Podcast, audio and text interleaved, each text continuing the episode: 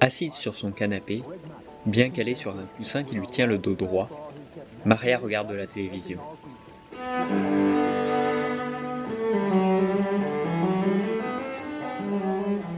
Elle déguste son feuilleton du dimanche soir, admire les images sur le gigantesque écran haute définition, profite du son stéréo, s'émerveille devant ce que la technologie est capable de faire. Elle qui n'avait eu accès jusqu'à présent qu'à une petite télévision à l'écran cathodique minuscule, aux couleurs fatiguées et à l'image déformée. Si elle osait, elle chausserait les lunettes magiques qui donnent accès à la troisième dimension. Mais elle se dit qu'elle doit garder l'émerveillement pour plus tard, comme les enfants réservent une partie de leur goûter pour en profiter plus longtemps.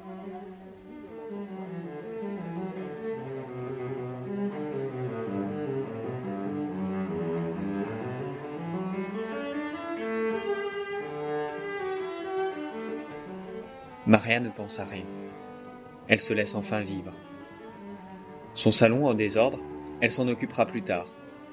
Les traces de boue dans le couloir, elle aura tout le temps de les faire disparaître. Les formalités administratives, elle en parlera plus tard à son fils. Même le pied de biche peut rester là où il est pour ce soir. Chaque chose en son temps.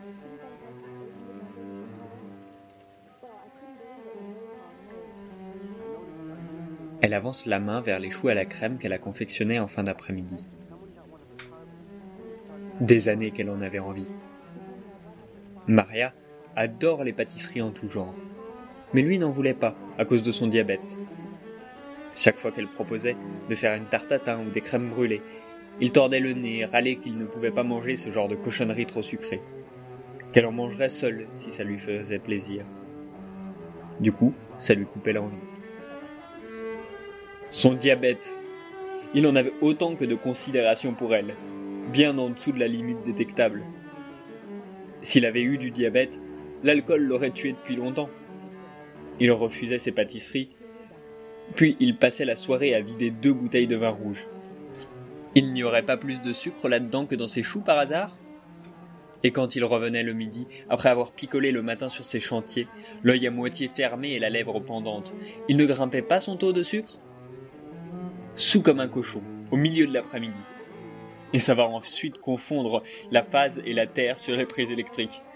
Ah Il en avait eu des réclamations de clients qui ne comprenaient pas pourquoi ils prenaient le jus à chaque fois qu'ils touchaient leur machine à laver.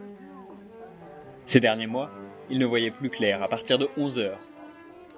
Il partait le matin avec une réserve de bière ou de vin blanc dans une petite glacière et dès la première pause, il prenait le pauvre apprenti en otage en lui proposant un verre à 9h du matin.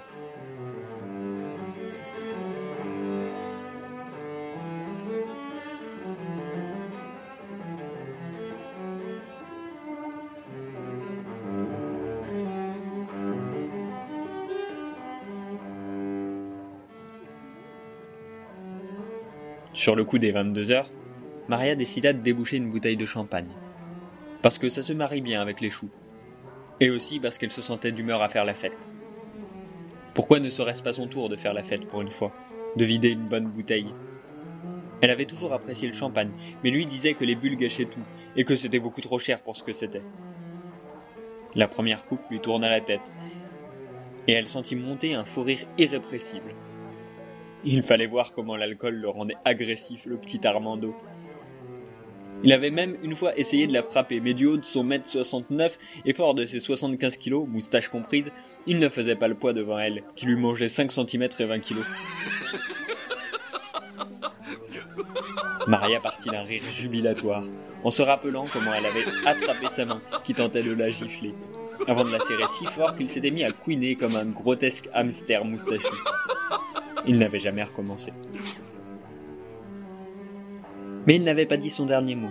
Le petit mâle frustré tentait malgré tout d'exercer sa domination avec ses faibles moyens, en l'insultant à longueur de journée. Il la traitait de feignasse à la moindre trace de poussière sur un meuble. Qu'avait-elle donc d'autre à faire si ce n'est le ménage?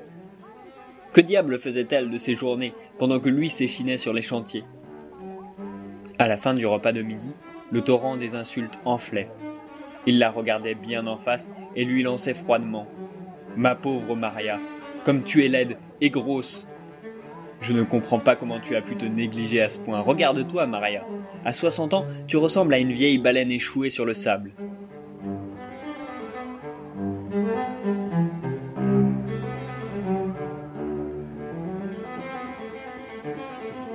Mais Maria n'était pas dupe. Si le petit mal laissait éclater sa rancœur avec tant de hargne, c'est aussi parce qu'elle ne le laissait plus faire sa petite affaire depuis une bonne quinzaine d'années. Il faisait même chambre à part depuis que leur dernier était parti de la maison.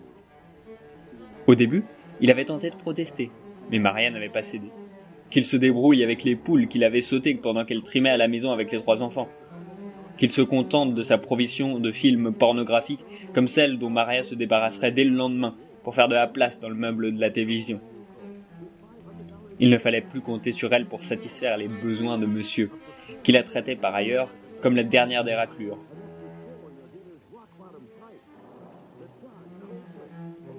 En se servant une quatrième coupe de champagne, Maria repensa avec aigreur à toutes ces soirées passées devant sa petite télévision à l'écran arrondi, pendant que ce salopard se réservait le grand écran pour regarder ses cochonneries.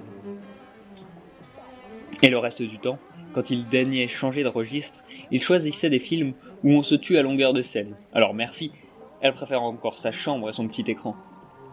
Du coin de l'œil, Maria avisa le pied de biche, qui traînait sous la table du salon, là où il avait finalement atterri.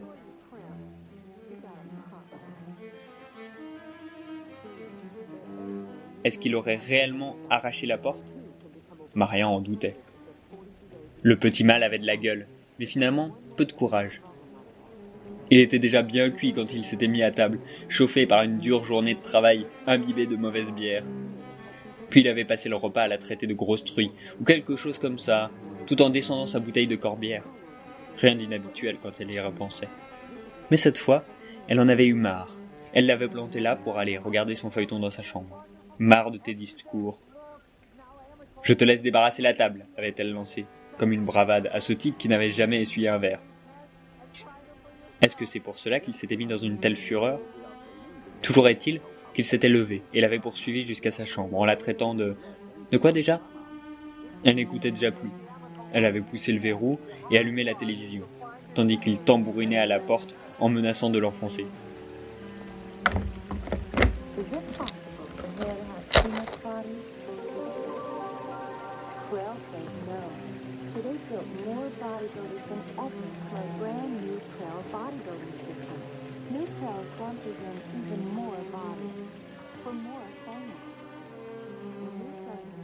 Ouvre, salope Je vais t'apprendre, j'ai enfoncé cette putain de porte au pied de biche et tu rigoleras moins Maria avait entendu son pas lourd s'éloigner vers le garage, mais elle n'y pensait déjà plus et se concentrait sur la télécommande, jusqu'à ce qu'elle entende un bruit sourd, comme un sac qui tombe à terre. Puis juste après, le son métallique du pied de biche rebondissant sur le carrelage. Ensuite, plus rien. Elle avait hésité, puis elle avait déverrouillé et prudemment entr'ouvert la porte. Alors elle l'avait vu affaler, là, face contre terre, le pied de biche à quelques centimètres devant lui, sa main gauche repliée sous son corps et l'autre étendue devant lui, comme s'il avait cherché à récupérer son outil. Elle avait compris tout de suite. Pour une fois qu'il a la main sur le cœur, c'est tout ce qu'elle avait réussi à penser, se rappelle-t-elle, avec gourmandise, tout en finissant la bouteille de champagne sur un nouveau fou rire.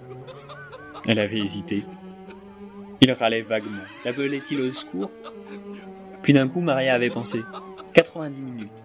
Elle se le rappelait très nettement. Elle avait entendu ça dans une émission médicale du matin. C'est le temps après lequel, en l'absence de soins, le taux de survie chute brutalement en cas d'accident cardiaque. 90 minutes. La durée d'un bon film. Alors, sans plus hésiter, Maria était retournée dans sa chambre, devant sa télévision. Elle avait parcouru rapidement les chaînes avant de fixer son choix sur une rediffusion de la Grande Vadrouille. Elle avait toujours adoré Bourville. Alors j'avais rendez-vous le 15 novembre avec le commandant Jean-Pierre, qui en réalité est le sergent Henri, et de son vrai nom, Maréchal. Ah, maréchal. Non, non, non, non, il, y a, une petite erreur, Major Harbar.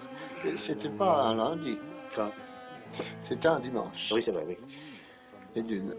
Et c'était pas en novembre, puisque c'était en janvier. Et le dénommé Henri ne s'appelait pas encore Maréchal? Mais moi, je suis né en 14, moi. Oui, oui c'était la Grande Guerre. Ah Bah oui, c'est la Grande Guerre. La Grande Guerre. 4 ans. 4 ans, Oh,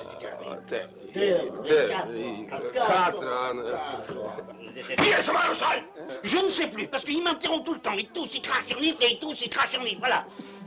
Ah, Non. non, mais rappelez-vous, rappelez-vous. oui, attendez. C'était, euh, c'était Place des Victoires, Oui. juste en face de, de la statue de Louis XIV. Vous avez vu une statue de Louis XIV, vous? Oui. Mais c'est pas possible. Pourquoi? Bah parce qu'à cette époque-là, les Allemands avaient déjà enlevé toutes les statues. Ah Vous avez enlevé la statue Oui, bah, enfin, lui, c'est rien. Die wollen mich außer Dumm verkaufen. De moi, vous osez vous foutez Je sais qu'il me manque deux aviateurs anglais. Le film avait déjà commencé, mais tant pis. Elle riait déjà quand elle avait fermé la porte de sa chambre et s'était installée sur son lit pour s'absorber dans l'histoire. Maria somnolait maintenant sur son canapé, sourire aux lèvres, la bouteille de champagne vide sur la table basse du salon. Dès le générique, elle avait appelé les pompiers. Juste avant leur arrivée, elle avait shooté dans le pied de biche, car elle avait pensé qu'il lui vaudrait des questions inutiles. Ils étaient arrivés toutes sirènes hurlantes et avaient débarqué dans cette maison comme un commando de l'armée rouge. Massage cardiaque, électrochoc, le grand jeu. Puis le médecin avait secoué la tête. Vous ne l'avez pas entendu tomber? avait-il demandé à Maria. J'étais devant la télé, avait-elle répondu, en y mettant tous les regrets dont elle était capable. Le médecin avait soupiré bruyamment en se relevant pour marquer clairement son impuissance devant la fatalité. Je suis désolé, madame, avait-il murmuré. Quand il l'avait emmenée, la seule pensée de Maria avait été pour le programme télé et le grand écran qui l'attendait dans le salon.